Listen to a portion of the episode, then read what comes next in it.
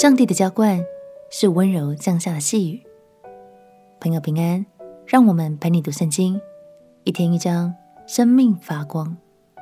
今天来读诗篇第六十五篇，这是大卫所作的一首赞美诗。他怀着无比感恩的心，诉说着上帝的慈爱、伟大和慷慨。以色列百姓在庆祝无效节的时候，都会唱起这首诗。那时也正是大麦丰收的季节。今天就让我们一起来看看上帝如何浇灌一切的作物，并为全地带来恩典与祝福。我们起来读诗篇第六十五篇。诗篇第六十五篇。神啊，西安的人都等候赞美你，所许的愿也要向你偿还。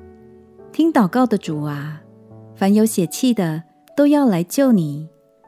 罪孽胜了我，至于我们的过犯，你都要赦免。你所拣选使他亲近你，住在你院中的这人，便为有福。我们必因你居所、你圣殿的美福知足了。拯救我们的神啊，你必以威严秉公义应允我们。你本是一切地极和海上远处的人所倚靠的。他既以大能束腰，就用力量安定诸山，使诸海的响声和其中波浪的响声，并万民的喧哗都平静了。住在地极的人因你的神迹惧怕。你使日出日落之地都欢呼。你眷顾地，降下透雨，使地大得肥美。神的河满了水，你这样浇灌了地，好为人预备五谷。你浇透地的犁沟，润平犁脊，降甘霖，使地软和。其中发长的，蒙你赐福。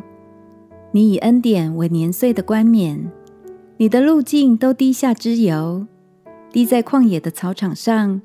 小山以欢乐束腰，草场以羊群为衣。谷中也长满了五谷，这一切都欢呼歌唱。大卫赞美神说：“你浇透地的犁沟，润平犁脊，降甘霖，使地软和。其中发长的，蒙你赐福。”这句经文的意思是说，神使耕地雨水充足够用，并且慢慢降下细雨，使地慢慢松软。叫幼嫩的农作物生长发旺。亲爱的朋友，也许你信主时间还没有很长，关于神的话语和信仰的真理都还在摸索学习中。鼓励你，不用因此而给自己太大压力，慢慢吸收细雨，才能滋润到最深处哦。一天一张稳定的读经，亲近神，相信神会温柔的浇灌你，陪伴你。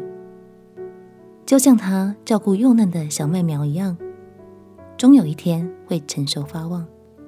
我们亲爱的哥，